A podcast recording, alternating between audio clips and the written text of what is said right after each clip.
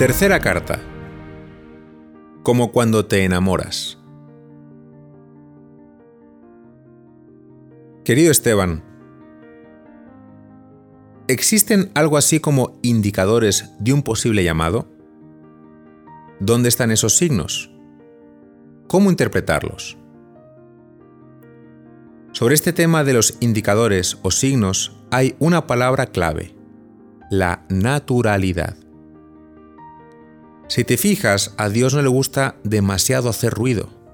Es más bien amigo de lo sencillo, lo natural. Y también es sencillo el modo en que actúa en nuestra vida. Por ejemplo, ¿qué sucede cuando te enamoras? No sé si has hablado con tus padres, con amigos o si tú mismo has estado realmente enamorado alguna vez. Yo sí lo estuve. Pues aunque parezca extraño, los signos de un posible llamado al sacerdocio se parecen mucho a los signos de un posible enamoramiento. Me explico. Primero, ves a una chica que te llama la atención. Puede ser su físico, sobre todo cuando somos más jóvenes. Pero también puede ser su sentido del humor, su forma de hablar, su espontaneidad, su naturalidad, su elegancia, no sé. El caso es que, sin haberlo buscado ni provocado, algo hay en esa chica que te llama la atención. Algo ha hecho que te fijes en ella incluso sin saber exactamente por qué. Lo interesante aquí es que no ha sido algo que tú hayas provocado. Ha sido una reacción espontánea. Ha surgido. Luego, en un segundo momento, pones un poco más de tu parte. Es decir, muestras algo de interés. Empiezas a crear oportunidades o aprovechas las que se te presentan. Buscas la manera de estar con ella en una fiesta, de hacerte el encontradizo, de sacarle conversación. En pocas palabras, ya no es algo tan espontáneo, sino que creas un espacio para ese encuentro. Si todo sigue su curso, al menos en mi época, había que currárselo un poco más para encontrar el teléfono de su casa sabiendo que podrían contestar sus padres. Ahora con las redes sociales es otra historia. El punto aquí es que buscas darle continuidad a esa relación. Empieza a crecer un sentido de exclusividad. La decisión es más fuerte y dicha decisión te hace renunciar a otras posibilidades, otras chicas, otros planes. El penúltimo paso, para mí el más importante, es cuando llega el momento de plantearse seriamente salir con ella. Es decir, Establecer formalmente una relación que implica un riesgo, implica un compromiso formal. Ya no es un juego. Y aquí, no me dejarás mentir, muchos se echan para atrás. Tienen miedo del compromiso. Si aceptas el compromiso, pueden pasar cosas maravillosas, pero te asustas y te preguntas, ¿y si sí? Y una de dos, ¿Te retiras víctima del miedo a lo desconocido o le das una oportunidad a esa chica? Aquí, ojo, eso no quiere decir casarte con ella, sino sencillamente abrirte a la posibilidad de que sea tu novia. El último paso, el definitivo, es cuando integras esa persona en tu propia experiencia, en tu propia existencia, al punto de plantearos construir juntos vuestro proyecto de vida aunque falte mucho camino por recorrer hasta el matrimonio. ¿Y qué tiene que ver todo esto con posibles signos de un llamado al sacerdocio? Pues muchísimo. La primera etapa era la de un movimiento espontáneo, no buscado, no provocado. Una chica sencillamente te llamó la atención. La mayoría de las vocaciones sacerdotales empezaron de la misma manera. Una película, una buena lectura, la figura de un sacerdote conocido, una predicación, una experiencia de ayuda a los demás. Sin haberlo buscado, todos sentimos que algo nos llamó la atención, sin poder muchas veces identificar exactamente lo que es. Algo se movió, nos sentimos misteriosamente atraídos por este ideal de vida o por aquello que representa. Fue un impulso instintivo, una atracción. Luego llega el momento del interés, de crear oportunidades. Es cuando vuelves a ver esa película, o buscas otro libro parecido, o te quedas con el nombre de aquel sacerdote para eventualmente platicar con él, o te apuntas al siguiente retiro o voluntariado sencillamente porque tienes ganas de más. Lo siguiente son las decisiones. Entiendes que seguir ese hilo requiere algunas renuncias que vayan conforme a lo que estás buscando.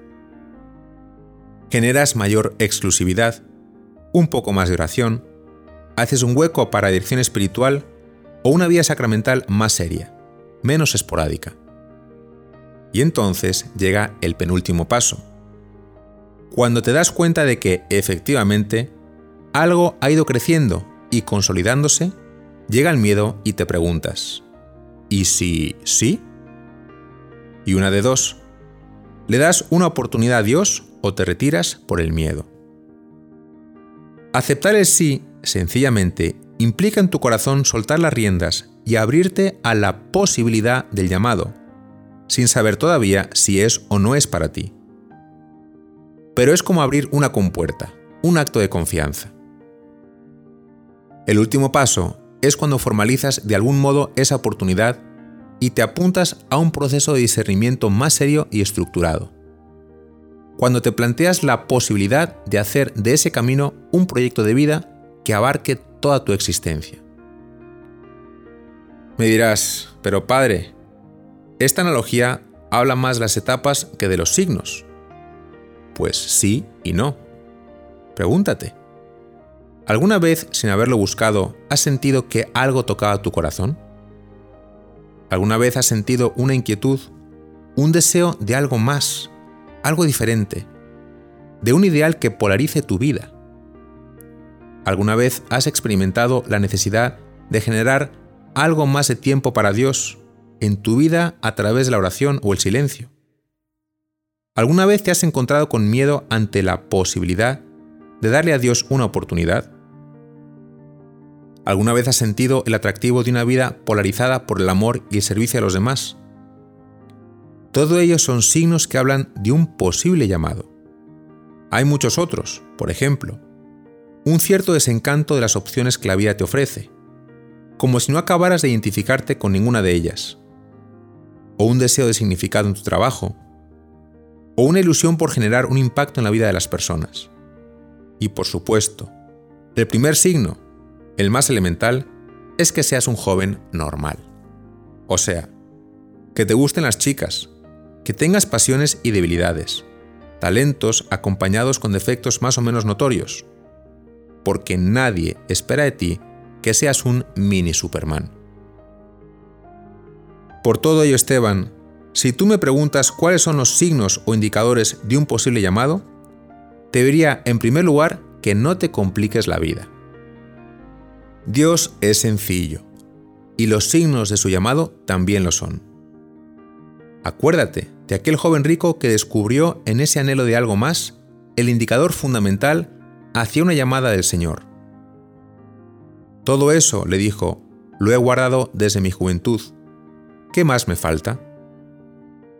En segundo lugar, te invitaría a lanzar una mirada algo más reflexiva sobre tus propias experiencias, un cierto desencanto de la vida, una cierta sensibilidad espiritual, un deseo de impacto en la vida de las personas, un anhelo de mayor plenitud interior, un atractivo por una vida con más propósito. En tercer lugar, y te va a parecer extraño, una intuición, como cuando te enamoras. Algo así como Siento que el Señor me quiere para algo. No lo sé, pero podría ser. En cuarto lugar, una base humana sobre la que se pueda construir una vocación. Ser normal. Entiéndeme. Una psicología sana, buena salud, una cierta capacidad intelectual. Lo bueno de esta parte es que se trabaja en equipo. Hay muy buenos coaches o consejeros que te pueden ayudar a ser objetivo en esto porque el sacerdocio, como te decía, no es para todos. En el siglo XII, un joven normal llamado Juan Bernardone respondió a estos signos de los que te estoy hablando. Vivía en Asís, Italia, y era el hijo de un comerciante de telas. Hacía una vida normal, participaba en las fiestas y se embarcaba en batallas sediento de gloria, honor y fama. Pero poco a poco, acabó por aceptar el vacío ante lo que el mundo le ofrecía. Se entregó totalmente a Dios y comenzó un movimiento espiritual que marcó para siempre la historia de la Iglesia. ¿Te suena? Se trata de San Francisco de Asís. Y lo que más me gusta de su historia es la tremenda honestidad con la que se enfrentó a esos signos. Por eso, Esteban, termino recomendándote una dosis enorme de sinceridad contigo mismo, porque te digo una cosa. Puedes estar enamorado de una chica, pero convencerte a ti mismo de que quieres casarte con otra, y tal vez lo consigas. La pregunta es, ¿serás igualmente feliz? Rezo mucho por ti. Cuídate y reza por mí.